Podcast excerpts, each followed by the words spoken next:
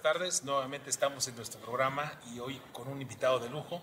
Eh, como saben, este, este programa se pasa, se pasa cada 15 días y hoy me da mucho gusto que esté con nosotros, como todos los, los programas, eh, Jaime Gutiérrez. Jaime, Carlos, ¿cómo estás? Y Pablo Rivera. Hola, ¿qué tal? Buenas tardes. Y hoy tenemos un gran invitado, un invitado en verdad de super lujo, un gran amigo, eh, Enrique de la Madrid, Cordero, el cual la verdad es que no necesita una presentación. Voy a leer algunas cosas tuyas, Enrique, porque es como un poco por formalidad. Gracias, Pero la verdad es que eres un gran amigo y conocido, pues obviamente, de todo el país. O sea, No, es impresionante lo que la gente te conoce y te quiere. ¿no? Gracias, Pablo, Bueno, gracias. este Enrique de la Madrid Cordero es licenciado en Derecho por la Universidad Autónoma de México y tiene un posgrado en Administración Pública por la Escuela de Gobierno John F. Kennedy de la, de la Universidad de Harvard. También en el año 2015-2018 ocupó la Secretaría de Turismo, ha sido director general del Banco Nacional de Comercio Exterior, director general de Financiera Rural y también fue diputado federal en el, del 2000 al 2003, coordinador general técnico de la presidencia de la Comisión Na- Nacional Bancaria y de Valores y en el sector privado, que también has participado mucho, este, estimado Enrique, fue presidente ejecutivo del Consejo Mexicano de la Industria de Productos de Consumo con México y director de Relaciones Institucionales y Comunicación Corporativa de HSBC. Y bueno, este, y actualmente pues tiene un puesto bien interesante, muy importante en el Tecnológico Monterrey como director del Centro para el Futuro de las Ciudades. Así es. Enrique, Gracias, verdad, bienvenido a tu casa, a tu programa, y aquí estamos para, Gracias, para, pasos. Muchas gracias. Enrique, qué gusto verte. Gracias por la oportunidad. No, al gracias. contrario, al contrario, estás en tu casa y obviamente pues vamos a, a entrar con un tema bien importante que la gente quiere saber. Mucha gente se ha enterado que ibas a venir con nosotros y nos mandó preguntas. Nos dijo, a ver, este, pregúntale Enrique cómo ve el país, cómo, cómo es, cómo está la situación actualmente. Cómo no, mira, por un lado lo veo con, con el enorme potencial que tiene, porque, por ejemplo, nada más para ponerlo en concreto hoy en día, el conflicto de China y de Estados Unidos, y por qué no, si me apuras, el conflicto de Rusia y de Ucrania, debería de, de convertirse en más inversiones para México. ¿sí? O sea, hay muchas inversiones europeas y americanas que están en China y que se van a querer mover más cerca a Estados Unidos, y ahí está México. Hay un proceso también de desglobalización. Entre la pandemia y el cambio climático, también nos hemos dado cuenta que como que dispersamos en exceso el proceso de producción en el mundo. Y pues no hay coches porque no hay chips. ¿Y quién hace chips? Los hacen en Taiwán. No, pues que los hagan más cerca de Estados Unidos. Y ahí está México.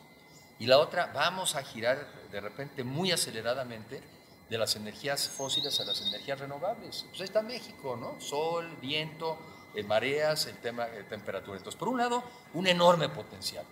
Y por otro lado, estamos en crisis. Pues una economía que no crece. Llevamos tres años con crecimiento negativo.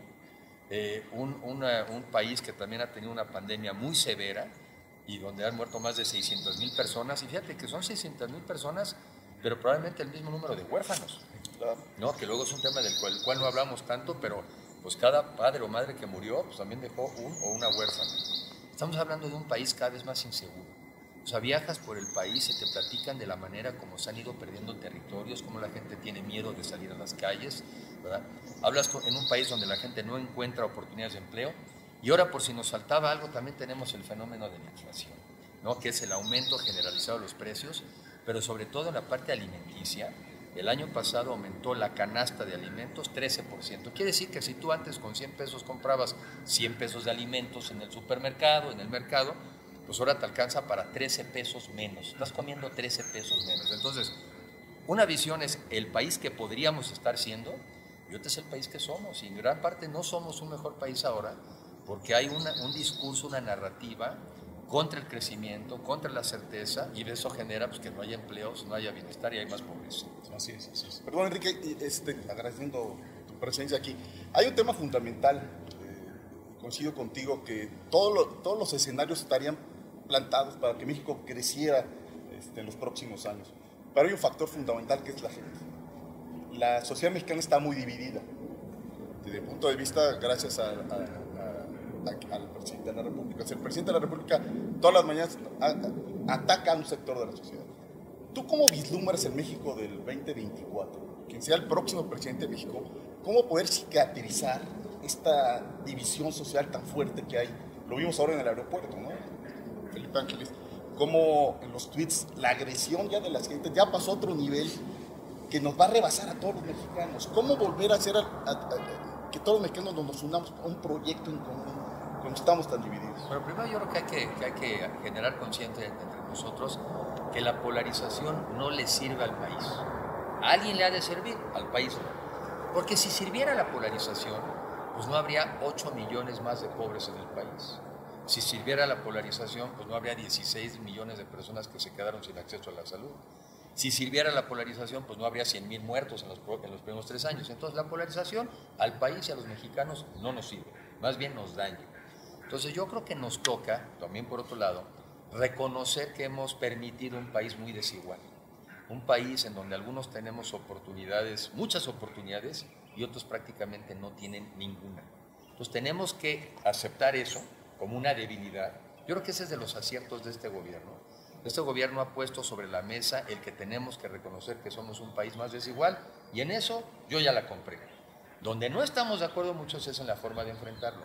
Y creo que tenemos que convencernos de que solamente juntos vamos a salir. Mira, yo veo a México como una gran familia.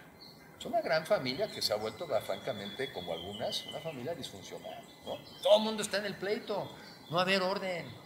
Vamos a oírnos, vamos a dialogar, vamos a ponernos de acuerdo y vamos a ponernos de acuerdo en ciertas cosas elementales, hasta en ciertos principios. A ver, vamos a oírnos, vamos a respetarnos, voy a oír tu punto de vista, quiero que tú escuchas el mío y vamos a ponernos de acuerdo, porque es la única manera, una, de salir de nuestros problemas, que son muchos, pero la otra, de poder aprovechar las enormes oportunidades. Entonces, para un pleito se necesitan dos, pues entonces no hay que caer en la provocación, y más bien hay que invitarnos, los mexicanos, a dialogar, a escucharnos y a ponernos de acuerdo para aprovechar esas oportunidades que sí están en el mundo y depende de nosotros que se puedan concretar.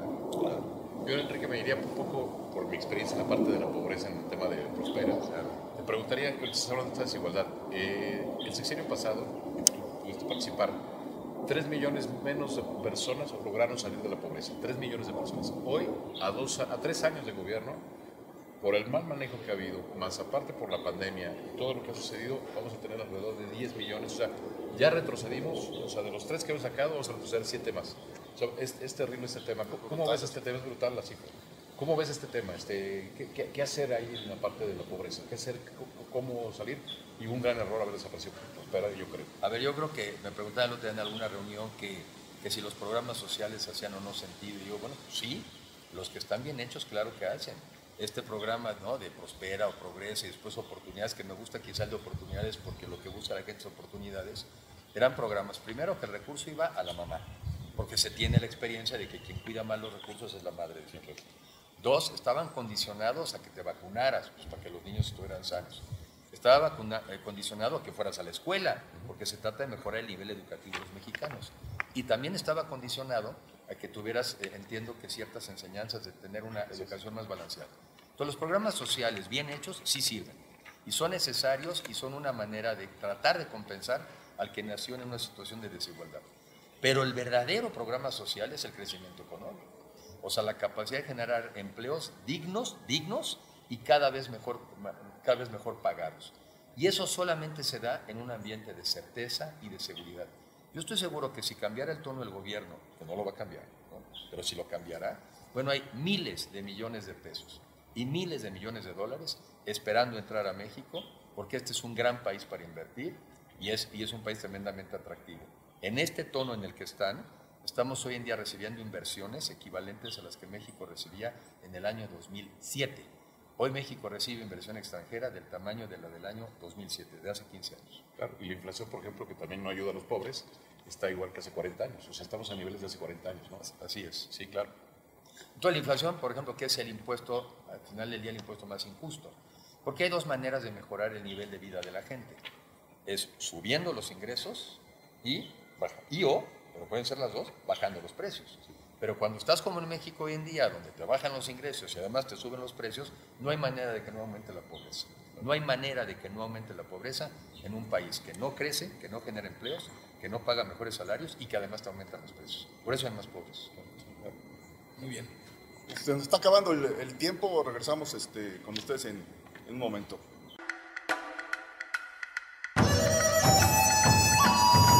El ser humano siempre ha buscado la forma de expresarse. Que su mensaje recorra distintos lugares y personas. Los años pasan y su forma de comunicarse evoluciona a la par de sus necesidades, que antes era un sueño, ahora es una realidad. Estar en cualquier parte del mundo. Sí, siempre hemos buscado la forma de expresarnos y hoy estamos más cerca del mundo entero.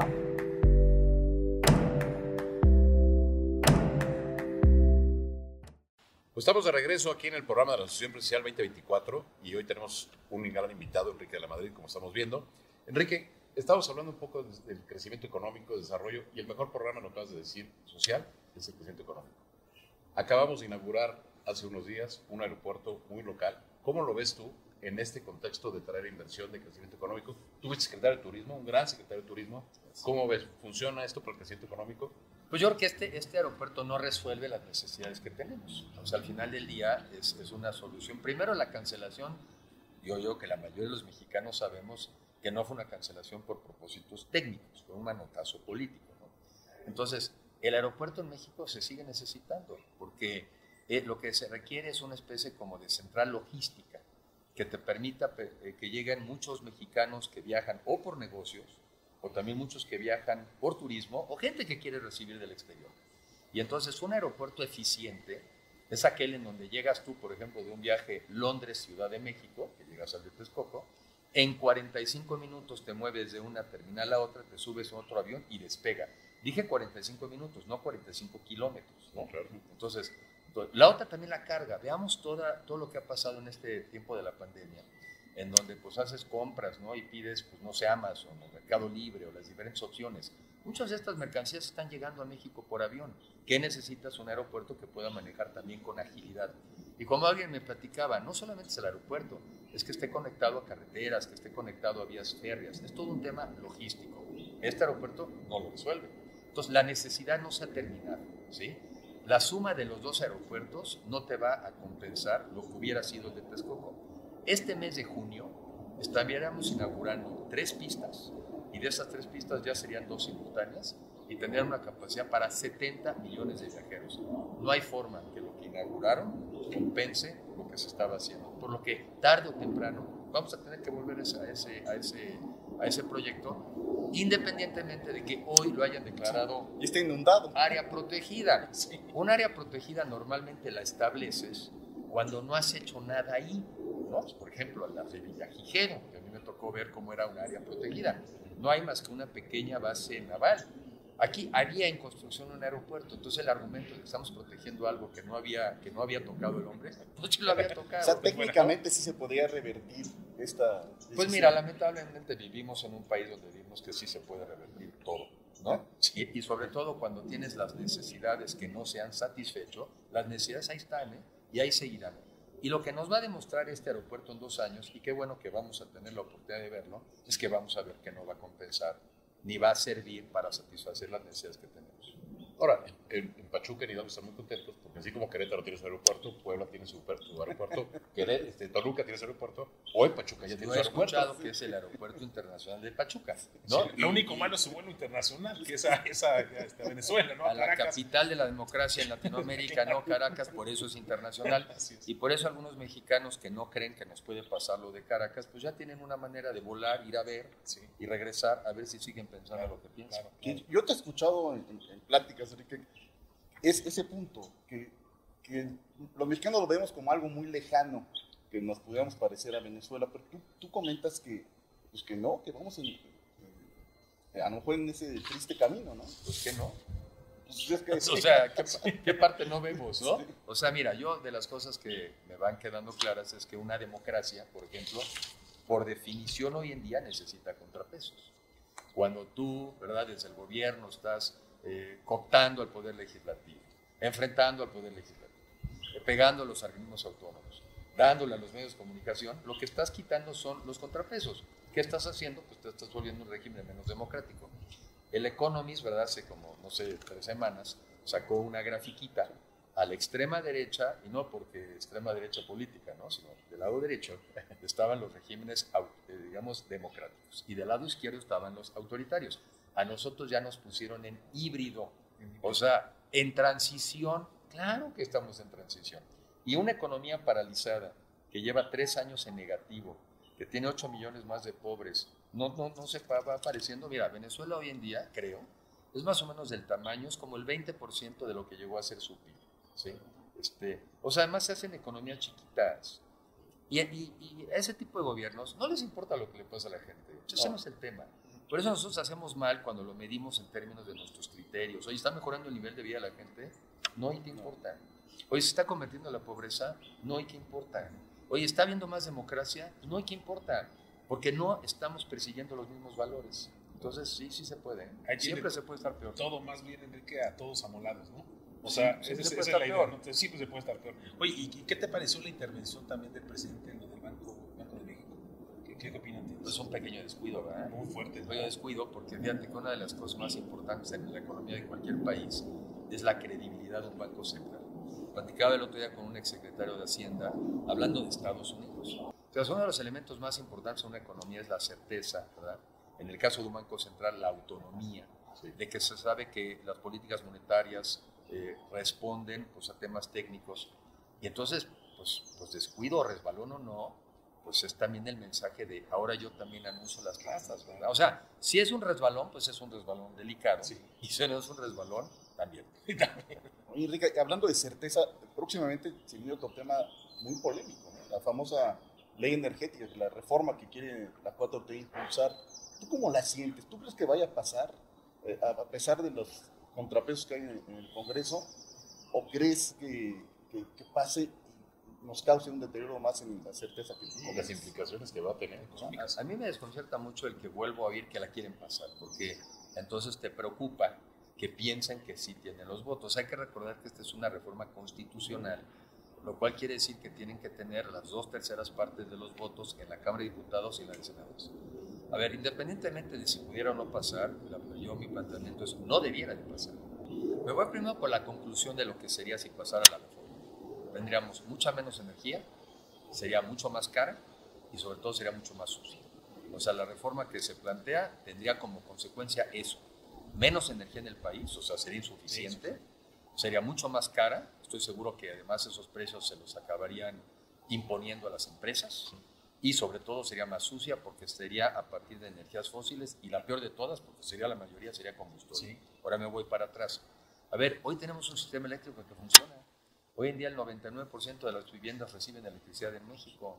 O sea, tenemos un sistema que además es híbrido, porque ha permitido la participación del sector privado en la generación de la, de la energía eléctrica, pero se mantuvo el monopolio en la transmisión y en la distribución. Entonces hoy tenemos algo que incluso en la Constitución dice, economía mixta, ¿sí? Hoy ya tenemos ese modelo que funciona. Y, y eso fue, entre otras cosas, lo que hemos venido haciendo desde el año 92 hasta la fecha. Por una cuestión otra vez tan técnica como la cancelación del daño, tan técnica como la cancelación de oportunidades, tan técnica como la cancelación de las guarderías, o sea, sí, verdaderamente después de un análisis súper sesudo, o sea, es igual de técnica la propuesta de regresar a un monopolio de Estado. Miren, ayer en una plática me decía alguien, me comentaba, fíjate que en el pueblo donde estábamos había una tortillería. Y entonces, pues en, es en ese lugar, te vendían las tortillas a lo que querían, cuando querían y con el modito que querían. De repente, pues pusieron dos tortillerías, ¿no? Y entonces el señor anterior que vendía de mal modo, ya te las vendía calientitas, te las vendía a tiempo y te sonreía. Entonces la competencia sirve. Ay, por cierto, el precio de las tortillas bajó. Aquí lo que nos proponen en México es regresar al mundo de una, Una tortillería, tortillería. y de preferencia que sea manejada por un hombre del gobierno, ¿no? Este, un burócrata, ¿verdad? Entonces, no, pues no. O sea, México sería, sería la estocada que le falta al país para dejar de crecer. Y lo que se cancelaría, entre otras cosas, como yo lo veo, es se cancelaría las oportunidades y el futuro de los jóvenes mexicanos. Porque una vez que nos pongan precios de energía altos en un mundo digital, pues ¿de qué se mueven estos? ¿De qué se mueven las cámaras? ¿De qué se mueve el Internet? ¿Cómo se mueven las computadoras? Pues de electricidad. ¿De qué se mueven las nuevas empresas? Es un mundo cada vez más eléctrico. Sería la cancelación del futuro de nuestro país si permitimos que pase esta reforma. Sí, es gravísimo. Y las repercusiones con Estados Unidos. Tenemos un tratado comercial con el país más importante del mundo. ¿no? Sí, yo pensé que era con Rusia, que ahora somos muy amigos. Bueno, sí, Porque ya se hizo el grupo, ¿no? Yo- ya Amigos estamos- Rusia, el, el grupo de los amigos, ¿no? Estamos Vamos- invadidos de agentes rusos. No, pues es que pues, otra vez son- somos aliados de los regímenes democráticos, ¿no? O sea, los este, respetuosos de los derechos humanos, ¿no? Sí, a ver, sería terrible. Y otra vez, la consecuencia es la cancelación de las oportunidades y del futuro para los jóvenes mexicanos. Eso sería la reforma. Enrique, si quieres, este, vamos a hacer un pequeño, este, una pequeña pausa y regresamos en un momentito este, y seguimos, seguimos un poquito con este tema y ya le entramos más no podrá durar político. programa dos horas porque no va a dar Oye, es que queremos que, que se quede Enrique un buen rato. Muchas gracias. platicando. Muchas gracias.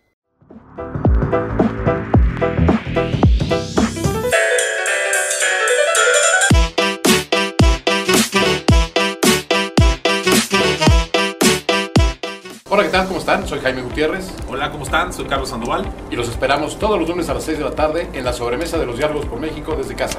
por Red Digital. Ahí nos vemos. Pues regresamos de nuevo al programa. Estamos aquí con el querido Enrique de la Madrid. Enrique, de verdad, qué gusto tenerte aquí en el programa el día de hoy. Y pues seguimos platicando. Este, nos platicabas del peligro de la reforma eh, energética, eh, los peligros, los riesgos, si no se llega a ser normal. Pero también hay otros energéticos. Tenemos el tema de Dos Bocas este, y tenemos algunos otros proyectos que también quisiera que nos comentaras, como el Tren Maya y todo este tipo de cuestiones. eh, ¿Qué impacto van a tener también en, Ayer también en una plática que tenía, este, me decía una persona que, que hay un problema en el mundo muy serio que es el- el- la crisis de un cambio climático. Eso ahí está, ¿no? Y por lo menos con el conocimiento que tenemos hoy en día en el mundo, pues hoy sabemos que en parte se ha producido precisamente por, la, por el exceso de uso de las combustibles, de las energías fósiles. Ese es el origen del cambio climático. Y eso ha provocado más huracanes y más violentos, más incendios, más sequías. Miren, nada más ahorita en Monterrey traen presas al 13%. Ya están racionando el A agua, ¿no? 60 días de que se A el 60 días que sacar, y ya les dijeron, pues empieza entonces. Es real, el cambio climático es real y hay un compromiso internacional de que tenemos que combatirlo. Y México lo que está haciendo es una serie de políticas que van exactamente en el sentido contrario de sus compromisos internacionales y de la tendencia del mundo. Entonces, desde el punto de vista de mexicanos solidarios con los problemas del mundo, vamos mal. Dos, somos uno de los países más vulnerables al cambio climático. Yo desde el lado del turismo, la mitad de los turistas a México llegan al sol y playa. Si seguimos así, les vamos a ofrecer sol, porque se van a acabar las playas, Sargazo. están sol y sargazo. ¿no? Sol y sargazo. Entonces, vamos además en contra de nuestros intereses, ¿verdad? Y el tercer elemento es económico. Pensemos esto. Vamos a pensar, no me sé el dato exacto, pero vamos a pensar que ahorita extraer un barril de petróleo en México te valga 20 dólares de extraer. Y hoy lo puedes vender a 100. Tienes una utilidad de 80. Si extraes y vendes, 80. Ah, pero este gobierno tiene la obsesión de que ser soberano es generar eh, gasolinas nuestras. Bueno, así como es ganadora la posición de extraer y exportar, es perdedora refinar petróleo y convertirlo en gasolina. El año pasado Pemex perdió 170 mil millones de pesos en refinación. Léase, hicimos con el año pasado como si hubiéramos hecho uno y medio veces el aeropuerto que acaban de este, inaugurar. Entonces en México, en lugar de hacer lo que veníamos haciendo antes, que es extraer algo barato y venderlo caro y tener utilidades, aquí otra vez por temas que no son técnicas, sino son ideológicas, lo estamos tirando a la refinación y perdiendo. Entonces, si me dicen, oye, una refinería en dos bocas, ya lo platiqué en su momento, pues otra vez, ¿por qué estamos invirtiendo en un negocio perdedor cuando podríamos estar invirtiendo en un negocio ganador? Y por cierto, eso también te habla de que el tema de convertir Texcoco en un área protegida, pues es más bien una maniobra, porque no les preocupó mucho destruir 400 hectáreas de mangle para hacer dos bocas, pero están muy preocupados por las aves que llegaron a Texcoco. Entonces, pues como que no, ¿no? No hace mucho sentido, ¿no? Doble discurso, discurso. ¿no? Entonces, pero yo creo que México lo que tiene que hacer en realidad es moverse de las energías fósiles a las renovables. Ni tenemos tanto petróleo como antes. Además, el que tenemos que ir a extraer es cada vez más caro. Y somos ricos en energías renovables y además tendríamos autoridad moral para exigirle a los americanos, a los europeos y los chinos que aceleren su transición energética. Si no, ¿con qué autoridad moral vamos a pedirles eso? Claro. Oye, Enrique, y bueno, y todo esto, todo esto obviamente, pues en menos de tres años ya había un cambio de, de rumbo posiblemente, Pues o vale. mantenerlo, o mantenerlo. No. este, sí, ojalá. Este, ¿Cuál es tu visión? ¿Cómo, cómo ves las cosas a- al día de hoy? ¿Cuál es tu visión hacia adelante? Oye, Carlos, yo, yo me quisiera ir un poquito más al fondo Sí. y quiero ser muy respetuoso porque hay leyes en México Sí, y, sí. y aquí sí se cumplen en este programa. Sí, Este, pero suenas como posible candidato, Enrique. Yo quiero ser muy, muy, este, no, porque no sé las leyes si te permiten o no te permiten, pero estás en, los- estás, estás en las encuestas. sí, no, estás en el corazón de estás, en muchos el mexicanos. y estás en el corazón de muchos mexicanos. Este, tu opinión para empezar el Así es. tema. ¿Cómo la Sí, como una vez les platico. Yo, yo digo que hoy todavía no será el caso hacia adelante, pero hoy todavía más o menos la mitad de los mexicanos piensan que el gobierno actual y sus aliados es el camino correcto por diferentes razones. Este, porque le tienen fe, porque reciben apoyos, ¿no? Eh, o porque también algunos siguen, este, digamos, siendo manipulados en el enojo. Por las razones que sean, la mitad todavía. Pero habemos una mitad que no. Habemos una mitad que además hoy en día ya tenemos evidencia de lo que veníamos advirtiendo podría pasar. Ya hay datos. O sea, no es viable un país que no crece, no es viable un país que genera cada vez más pobreza, no es viable un país que está cada vez más inseguro, no es viable un país que no tiene un sistema de salud, no es viable aunque tenga un buen discurso, no es viable. Entonces ya sabemos que al no ser viable tenemos que generar una nueva alternativa. O una alternativa que también responda a las, a las razones de fondo, que responda que sea una sociedad mucho más igualitaria, mucho más justa, mucho más pareja, mucho más sensible, ¿no?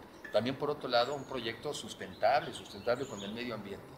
Entonces, esta otra mitad de mexicanos nos tenemos que organizar Claro, y tenemos que hacer un frente común claro. y que tenga, por un lado, una historia que contar, una propuesta que, que hacer y candidatos creíbles y confiables que la puedan plantear.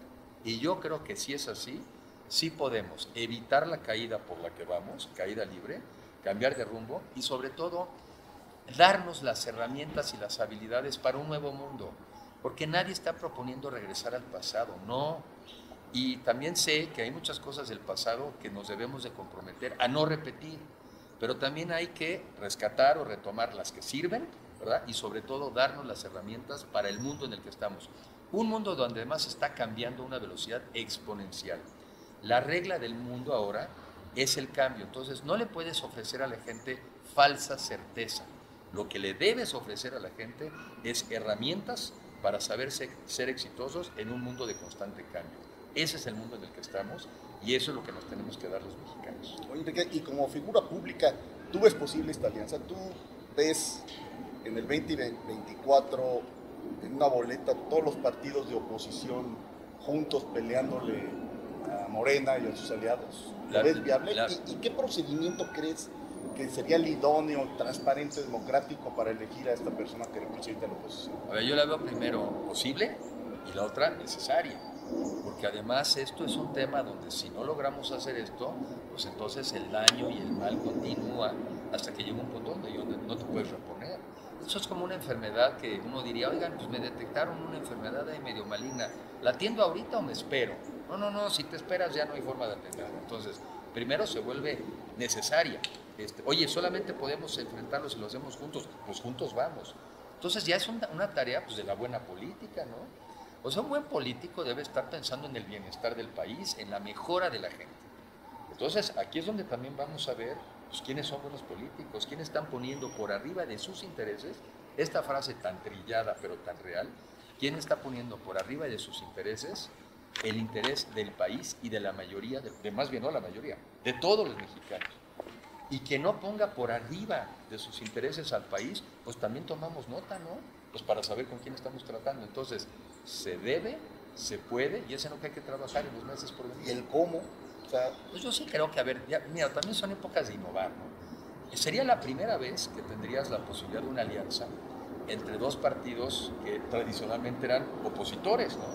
Bueno, pues entonces que sea lo más abierto posible, que cada partido lance los nombres, digamos, de los tres mejor posicionados, cada partido, y que esos salgan a la calle a, a conversar, a tener pláticas en universidades, en foros con empresarios, en el sector agropecuario, en todos lados. Entonces, digo, obviamente los partidos serán los que definirán el proceso, pero pues las personas y los ciudadanos yo creo que tenemos también la posibilidad de proponer ideas. A mí me parece que lo que los mexicanos necesitamos es conocer el pensamiento de las diferentes personas que se quieren postular, ¿no? O los que tienen aspiraciones. Hay que conocer lo que piensa la gente.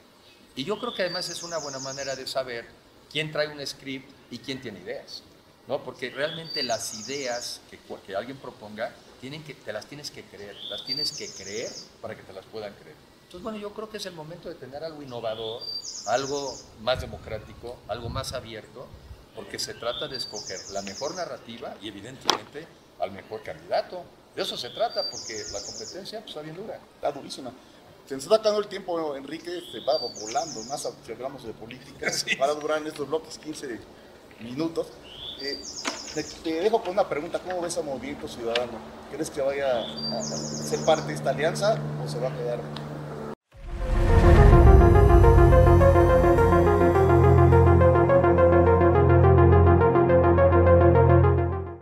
Sí, yo lo que comento es que es un frente amplio de los partidos de oposición. O sea, todos cuentan, todos suman, ¿no?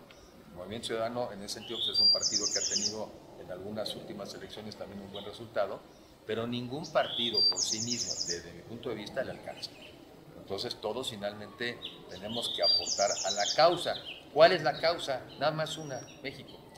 O sea, yo creo que tenemos la obligación de aportarle a la causa y además también hacerlo con humildad. Quien en su momento resulte que sea la mejor opción, la mejor figura, que además tiene valores y principios, porque qué digo, sería también un bonito detalle, ¿no? que además tenga valores y principios y que tenga ideas, a esa persona es a la que nos tenemos que sumar. Ahora, Enrique, esta idea tuya se me hace muy, muy innovadora y muy interesante. ¿no? O sea, están los partidos de oposición cada quien que lance tres opciones Digo, que puedan comunicarse y un poquito como en las convenciones americanas, ¿no? El republicano, demócrata, que conquisten a su gente, se empiezan a hacer algunas encuestas y de ahí salga la unidad, ¿no? Eso creo que puede ser un, un gran, un gran éxito para el país, ¿no? Y creo que es la manera también de evitar, porque algunos dirán, no, es que en la competencia vienen las fricciones. No, yo creo que las, las fricciones vienen cuando no hubo oportunidad de competir. Sí, sí. ¿no? Pero si a ti te ganan en buena lid, porque queda claramente que alguien es mejor que tú, pues ni modo que, no, ni modo que te resistas. Tú te resistes cuando no te dieron la oportunidad de competir. Y yo creo que los mexicanos necesitamos además estar en un proceso, ¿por qué no? También como de educación política, también de educación de nuestros problemas. Sería una gran oportunidad estar oyendo diferentes puntos de vista sobre ¿y cuál debe ser el nuevo sistema educativo? ¿Y cuáles son las alternativas para un nuevo sistema de salud?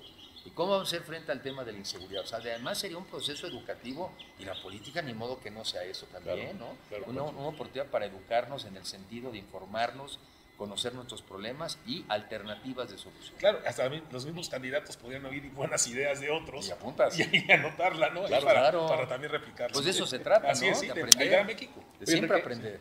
Hablas tú de un escenario donde, y lo estamos viviendo, no hay crecimiento económico, alta inflación, eh, traemos todo el tema de pobreza, eh, los proyectos no están saliendo, eh, y ya vemos una división en Morena. Eso, obviamente, eso también puede, va a afectar el juego. Y es ahí donde también veo una gran oportunidad en lo que tú señalas, que si hay una unión de los partidos, que si logran hacer esta, esta unión, pues hay una gran oportunidad de sacar un buen candidato, ¿no? Este, y bueno, pues eh, en todos los programas, quiero decirte, este, todos los que han venido aquí han señalado tu nombre. Sí. Nada más lo ponemos aquí. Eh, Pero bien, espero. No, Muy bien. Han señalado tu nombre como posibilidad para ese, esa unión. Pero te digo, queremos ser muy respetuosos porque sabemos que hay leyes. Sí. Y, y obvio- ojo, eh, el terreno no es parejo, porque bueno, los funcionarios públicos se están promoviendo, ya ves revocación de mandatos, letras por todos lados, y todos están aprovechando para hacer publicidad. En cambio, a, las a la otra parte, Sí, pues, se hay limitaciones, ¿no? nos la aplicarían con más rigor, ¿no? Sí. Este, justicia y gracia, ¿no? Sí, O sea, claro. Decían que decía Juárez. Este, a ver, a mí me parece que lo también más importante decir es que la narrativa que tiene que salir de la oposición tiene que ser para todos los mexicanos, a diferencia de lo que hoy está pasando. Hoy está pasando en un gobierno donde parece que solamente atiende a algunos de los que votaron por ellos, porque ya también dejó de atender a muchos de los que votaron por ellos. Claro. O sea, la alternativa que tiene que sacar la oposición pues, es una, una alternativa para, para todos los mexicanos, que todo el mundo se vea ahí. Y claro, si llega a haber divisiones, pues que obviamente en el fondo, esas divisiones en el fondo también respondan a que en el fondo no se logró lo que ellos aspiraban cuando buscaron el cambio. Y que ven de este lado eso, mexicanos de buena fe, mexicanos con conocimiento y mexicanos con valores. Sí habemos, ¿no? O sea, sí claro. habemos. Claro. Y yo creo que la mayoría de los mexicanos somos así y la mayoría de los mexicanos nos merecemos un mucho mejor país. Y eso es porque hay que luchar. Tú durante mucho tiempo hablaste de este bono demográfico, que ya estamos terminando, ¿no? Ya estamos saliendo de ese bono demográfico de los jóvenes. Yo creo que allí también es un punto muy importante, ¿no? Esta, esta generación creo que puede hacer el cambio, ¿no? Qué bueno que hace esa pregunta porque el bono demográfico se vuelve a dinamizar en una economía digital. En una economía digital como la que vivimos hoy, ser joven vuelve a valer mucho. Porque ¿quién está más cerca de subirse a lo digital que un joven? México tiene la mitad de la población con una edad promedio de 29 años, contra 38 en Estados Unidos y 45 en Europa. Otra de las ventajas comparativas de México en el mundo digital es que es un país de jóvenes. Por eso a mí me preocupa, y no dejaré de decirlo, es que lo que se cancelaría si pasa la reforma eléctrica es el futuro de los jóvenes. Jóvenes que no tienen por qué estar enterados de todo esto, jóvenes que están absolutamente desencantados de la política, jóvenes que quizá no están escuchando esto, pero por lo menos que algunos no nos hayamos quedado callados, de advertirles que lo único que está en juego, no se agobien, pero lo único que está en juego es el futuro de los jóvenes mexicanos. Es lo que está en juego. Y un futuro que además sí es promisorio. Porque, a ver, yo me la paso en un programa de televisión que tengo, está entrevistando a gente joven que está en el mundo de las aplicaciones, de las tecnologías, de la innovación, y me encanta oírlos, porque ellos parece que no estuvieran enterados de este mundo de la crisis. ¿Sabes por qué? Porque están trabajando. Porque ellos están trabajando todo el día generando innovaciones. Estaba entrevistando el otro día también a alguien que simplemente, fíjate, simplemente porque adquieras habilidades digitales, andan cambiando de chamba y en tres o dos meses suben cuando menos 30% su salario. Y si se meten en las áreas de más de vanguardia, lo duplican. Ese mundo es el que tenemos que poner al alcance de los jóvenes mexicanos. Ese mundo sí existe, pero perdón que lo diga y lo digo con respeto, el gobierno actual no sabe ni que existe. No lo está fomentando. No, no, no sabe ni que existe. Sí, es una competencia global, ¿no? Este, este tema ya es global. Estos jóvenes que, que, tú dices pueden trabajar aquí, pueden estar haciendo programas para Alemania, para, para, España. O sea, esto ya es global y esa es la oportunidad que se ve, ¿no? Y también al revés, ¿verdad? Sí, claro. También un alemán, que Sí. si mexicanos no somos capaces Claro. de subirnos al mundo, desde Alemania están haciendo nuestra chamba. Entonces, ese mundo es de verdad, ese existe hoy. Y por eso yo soy muy optimista, pero optimismo fundado, sobre el México que podemos ser. Y muy pesimista, pesimismo fundado, sobre el México al que podemos llegar a dar si no nos ponemos las pilas y no hacemos lo que nos toca. Oye, Enrique, sí, perdón. Yo tengo una pregunta porque lo hemos comentado, muchos amigos, mucha gente con la que platicamos eh, tiene en la mente el nombre de Enrique de la Madrid. Pero hay muchos mexicanos que este mensaje que tú estás compartiendo con nuestros eh, amigos, que no, no lo han recibido o que están muy lejos de cómo hacerle para que permee, eh, sobre todo con muchos jóvenes que, a lo mejor no tienen la oportunidad de, de- de acceder a, la tecnología digital o trabajadores que van todos los días a sus puestos de trabajo y no tienen la, la oportunidad de leer un periódico. ¿Cómo llegar a este mensaje de optimismo en un escenario tan pesimista como el que estamos estudiando? Pues a ver, entre una de las formas, como lo que estamos haciendo ahorita, o sea, aprovechar estos nuevos medios que estamos teniendo, ¿no? Medios que no son los tradicionales medios de comunicación, en donde quizá después de este programa, lo que yo hago, y ojalá quisieran, es lo pedaceas. O sea, quizá la gente no verá un programa de una hora, pero sí puedes pasar un Mensajes, mensaje de los 15, de los 20 segundos, subirlo a redes, ¿verdad? E insistir, e insistir, insistir. Y mira, la gente que finalmente menciona mi nombre, yo así lo veo, no, lo veo de otra forma, y es lo único a lo que aspiro, es porque creen que mis ideas son las correctas. Entonces, si mis ideas son correctas, difúndanlas. No es que estén difundiendo a Enrique, están difundiendo las ideas. Ahora, indirectamente al difundir mis ideas, pues sí me difunden a mí, pero yo lo que me he propuesto, y llevo muchos años haciéndolo, pero ahora más, es que creo que en el mundo de las ideas, o sea, las ideas importan. Y las personas importan en la medida que tengan buenas o malas ideas. Entonces, a ver, estas ideas no son un tema que además yo me inventé, es el tema de estar observando el mundo, de estar viendo el éxito que están teniendo los que están en estas ideas y del fracaso que están teniendo los que no las están incorporando. Entonces, pues son cosas que resultan de observar, de observar. Y sí, mi obsesión es que los jóvenes mexicanos sepan que sí hay salida, que sí hay oportunidades, que sí hay un mejor México y que además pareciera ser increíble que en el mundo se nos está alineando. Lo único que falta es que nos alineemos los mexicanos al interior, nos pongamos de acuerdo, le demos la vuelta a la polarización y llega un momento en que cuando nos quieran distraer, perdónenme, estamos trabajando. Perdónenme, oye, te quieren provocar, no tengo tiempo, estamos trabajando. Y sí se puede. Pues qué bueno, Enrique, es un gusto aquí que estés con nosotros y digo antes de cerrar el programa, que se ha ido como agua, Sí, este, pues no sé si nos quieras dejar un, un último mensaje y bueno, yo te le pido a Carlos y a, a Pablo también que den su, su cierre, pero no sé si... Pues es ese, o sea, el mensaje es que si hay un México, si hay la posibilidad de un mucho mejor México, que va a pasar por un lado por aprovechar las oportunidades que ahí están puestas en el mundo, que hay que ir por ellas, que también hay que aprovechar las nuevas tecnologías para enfrentar retos pasados y esto, pero que solamente lo podemos hacer en unidad. La polarización no nos sirve a los mexicanos, no nos sirve, nos está dañando y juntos sí podemos salir adelante. Y también va a implicar un cambio, un cambio de cada uno de nosotros que no sigamos con esta idea de, pues ojalá que el próximo nos salga mejor. No, no, no. Oye, es que tienes que hacer este. No, tenemos. Hay que cambiar el, el- el yo por el nosotros. O sea, es un cambio de mentalidad en un cambio de época. Y los mexicanos, entre más rápido cambiemos, más rápido vamos a ver los beneficios. Pablo. No, pues a- a- agradecerte muchísimo, Enrique. La verdad es que escucharte no es la primera vez que yo tengo la oportunidad de, de hacerlo. Siempre refresca un poco el ánimo que se deteriora todas las mañanas, muy temprano. Y, y pedirte un favor, que nos acompañes más seguido. Y si es en el 2024, por ahí de mayo, junio, que te acuerdes de tus amigos y que nos acompañes por acá. Mucho No, bueno. gracias por la invitación. No, oye, Enrique, la verdad es que es un verdadero gusto. Este, no ha sido solo esta vez, ya habías estado con nosotros en Diálogos por México desde casa. Nos inauguró fue- el programa, Nos ¿no? inauguró el programa, una serie de programas, pues realmente de, de- de análisis, de, pues era una época dificilísima por el tema de la pandemia. Obviamente agradecerte y la verdad que es interesante tener optimismo, pero con visión y con pasión. Y fundado, porque Sí, no, es, sí, sí, no es un optimismo. No, No, es visión, fundado, visión, visión y pasión.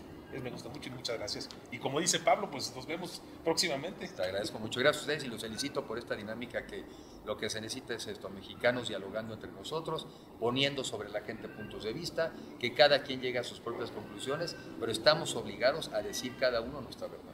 Pues Enrique, muchas gracias de verdad por tenerte aquí, de verdad, un mexicano ejemplar, muy profesional, como hemos visto, con ideas, una persona con ideas. Y pues nos vemos aquí dentro de 15 días, eh, los esperamos en la sesión presencial 2024. Un gusto estar aquí y, gracias por, por acompañarnos.